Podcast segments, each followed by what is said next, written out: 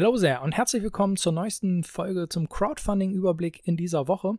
Diese Woche ist vollgepackt und deshalb möchte ich mich und werde ich mich so kurz wie möglich hier aufhalten. Ich denke, die meisten werden eh die Woche nicht bei Kickstarter vorbeischauen, denn die Messe in Essen ist die Spiel. Endlich geht's wieder los. Ich freue mich auch schon drauf. Ich bin am Donnerstag und Freitag da, laufe mit äh, Kobo-T-Shirt rum mit meinem Kumpel Nase. Wenn ihr uns seht, sprecht uns gerne an.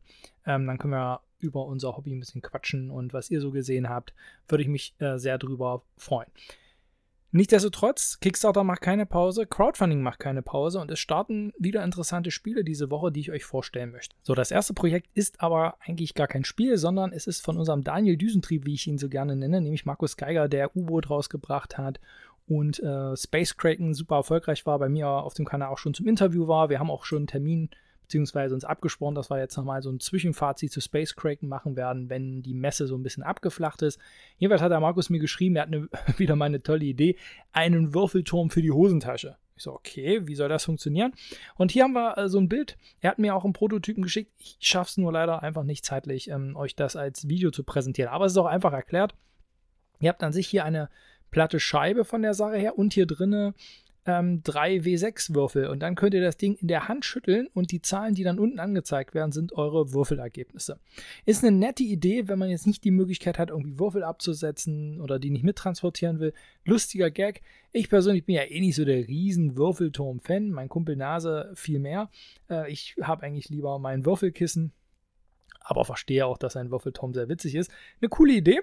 Ähm, könnt ihr euch angucken. Ab Dienstag um 16 Uhr soll die Kampagne starten. Markus hat leider dieses Jahr noch keinen Stand in Essen.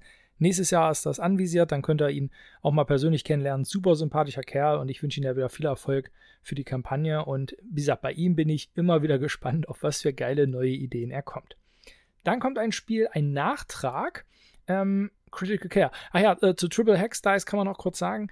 Ähm, es soll auch andere Würfel geben, also nicht nur W6, sondern bei der Kampagne wird es mehrere Sachen geben, verschiedene Farben etc. Guckt da mal rein am Dienstag, ähm, wenn ihr da mehr zu wissen wollt. Also, Critical Care the Game, das ist ein Spiel, das hat mir Andrew, ein ehemaliger Kollege und Freund von mir, ähm, per Mail geschickt. Mensch, das wäre doch ein Spiel für dich, äh, hast du gar nicht vorgestellt. Richtig, ist mir nämlich durch die Lappen gegangen. Ihr seht, das Ding ist äh, sicher finanziert. Wir sind bei 47.000 Dollar oder Euro, Euro und äh, 13.000 sollten es sein. Was ist das für ein Spiel? Es ist ein Spiel von einem Arzt oder von echten Ärzten gemacht, wo es darum geht, auf einer Intensivstation innerhalb einer Woche alle Menschenleben zu retten. Sie bewerben es damit, man braucht keine medizinischen Vorkenntnisse, aber auf der anderen Seite basiert es auf echter Krankenhausmedizin. Mit Diagnosen, Patienten, Therapien müssen angeleitet werden. Sie haben nicht so viel Information hier auf der Seite, aber äh, eigentlich so wirklich so eine charmante Idee und 39 Dollar, da werde ich mal mitmachen. Es gibt auch die Möglichkeit, das für eine Schule oder so zu spenden. Ähm, genau, sicher finanziert, wie gesagt. Ähm, wenn man hier untergeht für 39 Dollar, ähm, denke ich, kann man jetzt nicht so viel von der Sache ähm, falsch machen. Finde ich interessant. Also, wenn ihr euch auch für dieses Thema interessiert, äh, Intensivmedizin, allgemein so, so ein Projekt, dann schaut da mal vorbei. Dann startet die Woche Maximum Apocalypse. Ihr habt die Chance, nochmal die Legendary Box zu kaufen und alles, was es bisher gab. Da ich jetzt in mehreren Videos immer wieder gesagt habe, wie unter anderem in dem Video mit Fabian, seit diesem Wochenende ist äh, Teil 2 online. Äh, ich werde das hier mal verlinken an der Stelle. Äh, mit unserer Top 10 aus dem ersten Jahr und da ist Maximum Apocalypse auch mit dabei ähm, weil es halt ein Spiel ist, was ich nach wie vor richtig gerne spiele und ein ja, richtig gutes Ding ist. Und Jetzt habt ihr die Chance, nochmal an alles ranzukommen. Ich habe auch festgestellt, viele kennen es gar nicht. Aus diesem Grund wird es ab Mittwoch ein Video bei mir auf dem Kanal geben, wo ich alles nochmal vorstelle, also zumindest das Basisspiel. Worum geht's, wie spielt sich das Spiel, das Material, die Grundregeln, dann stelle ich euch nochmal vor, was ist in der Legendary Box, was in den eigenen, einzelnen Packs drin, sodass ihr da ja eine Vorstellung von habt und dann entscheiden könnt, ist es was für euch und wenn es was für euch ist, mit was wollt ihr dort einsteigen. Ähm, genau. Und das werdet ihr am Mittwoch sehen. Video ist schon fertig am Donnerstag, am 14. startet die Kampagne, sodass ihr vorab eigentlich alle Informationen habt, die ihr dafür braucht. Also, wenn ihr Interesse dann habt, dann bleibt am Ball. So, jetzt aber zu den Kickstarter-Projekten. Wieder ein alter Bekannter, Perpetuity, Perpetuity, wie auch immer. Ähm, Komplexität 5,0. Ja, die Sachen kann man immer nicht ernst nehmen. Das Spiel war schon mal hier, vor zwei, drei Wochen habe ich es vorgestellt, weil es eigentlich da starten sollte. Dann war ihnen aber klar, oh, mit Voidfall und so in Konkurrenz, lieber nicht, ähm, haben sie es ein bisschen nach hinten geschoben. Ich finde, das hat ihnen auch gut getan, weil sie allgemein das Profil noch mal ein bisschen mehr rausgeschärft haben. Und ich kann jetzt mehr zu dem Spiel sagen, als es vor zwei Wochen der Fall war. An sich geht es darum, wir sind in einem sterbenden Sonnensystem. Die Sonne stirbt in diesem Stern und langsam, also über jede Runde, werden die Planeten des Systems, das sind vier Stück, zerstört. Die haben hier gewisse Schilde und die werden immer wieder kaputt oder gehen immer mehr kaputt. Ziel von uns ist es, die Kolonisten zu retten. Das hier ist das Kolonistenboard. Und äh, das Spiel kann man solo spielen, kooperativ, kompetitiv und One versus äh, All. Einer kann auch dieses System spielen, wenn er das wollt. Ich denke, die, die Stärken zeigt das Spiel vor allem dann im kooperativen Bereich. Ich bin aber natürlich befangen, das wisst ihr ja. Ähm, das Spielbrett ist sogar rotierend äh, was ich ganz witzig finde. Mal gucken, wie sich das dann äh, im Spiel umsetzt. Und hier an diesen Außenboards, da setzen wir dann unsere Arbeiter an, denn das Spiel ist im Kern ein Worker Placement. Und zwar, wir können Ressourcen sammeln, wir können Upgrades schaffen, wir suchen nach Artefakten, wir versuchen hier die Kolonisten, wie gesagt, zu retten. Ja, also hier im äh, Asteroidengürtel äh, forschen, äh, suchen wir nach äh, Ressourcen, können dort abbauen. Also richtiges Worker Placement, wie man es kennt. Ähm, dabei gibt es drei verschiedene Arbeiterstufen. Das finde ich auch interessant. Ähm, die sind äh, mit steigender Form umso resistenter gegen die Effekte des sterbenden Sterns, denn die setzen immer mehr auch den Stationen zu und dann deshalb wird es riskanter, auf den Stationen Aktionen durchzuführen. Das heißt, diese zusätzliche Abwägung zu dem, was mache ich diese Runde, müssen wir auch immer wieder überlegen, gehe ich diesen riskanten Schritt, wo die Möglichkeit besteht, dass dort wieder Schaden ist und dann meine Worker sozusagen vernichtet werden. Klingt sehr interessant, ähm, wird immer gefährlicher sozusagen das Konzept. Worker Placement in dem Genre hat man nicht so viel, kooperativ sowieso nicht. Und deshalb werde ich mir das auf jeden Fall angucken, wenn es jetzt die Woche startet. Ein anderes Spiel, das ich auch sehr interessant finde, ist Block.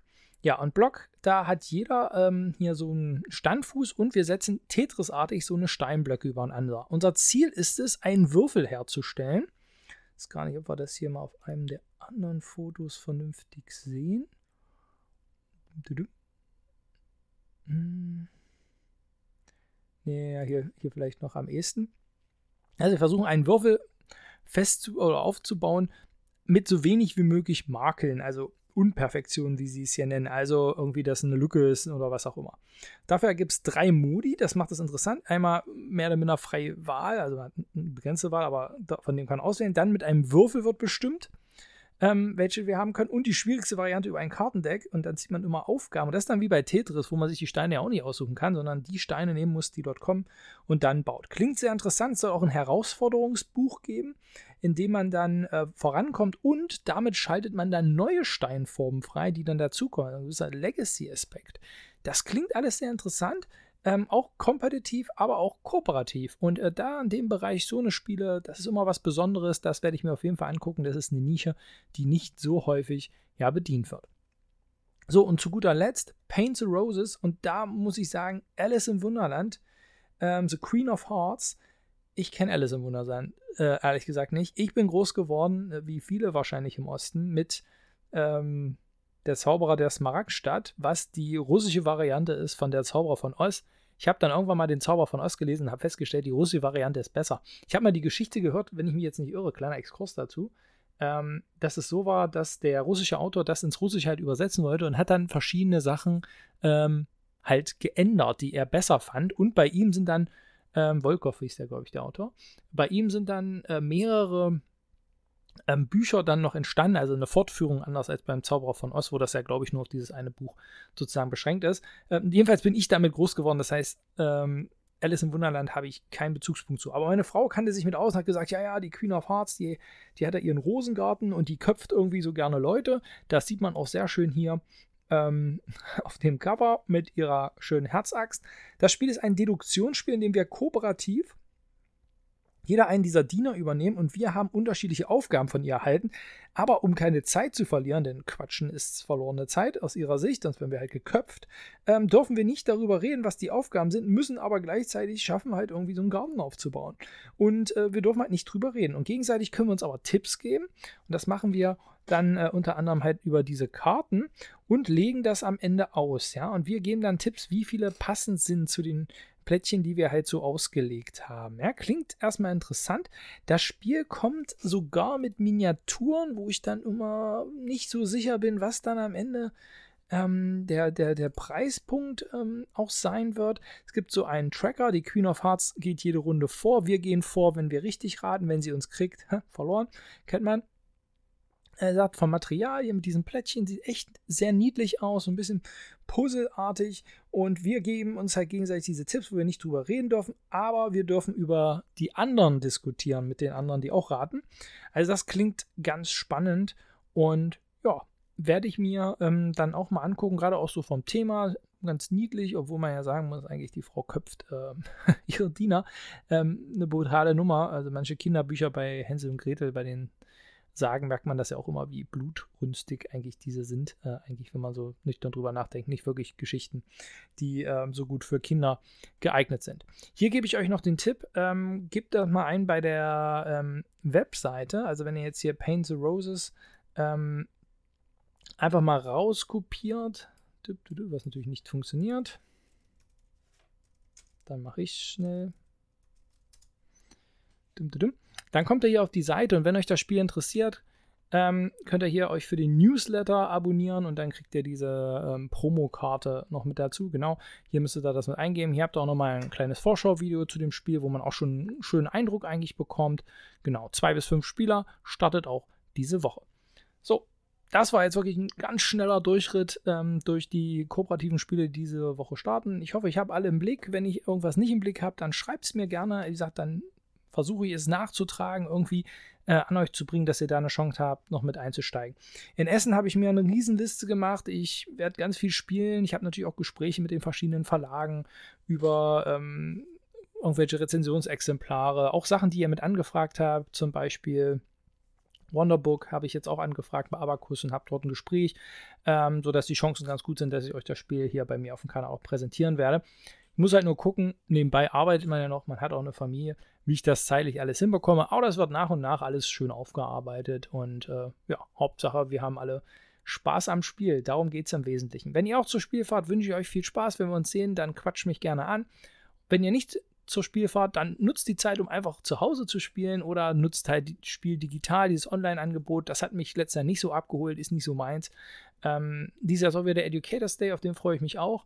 Ähm, dort einfach auch wieder ein paar Informationen zu bekommen, Schuleinsatz, ähm, genau, sich einfach auszutauschen. Das wird spannend. Ich wünsche euch eine schöne Zeit, bleibt gesund, bis dahin. Ciao.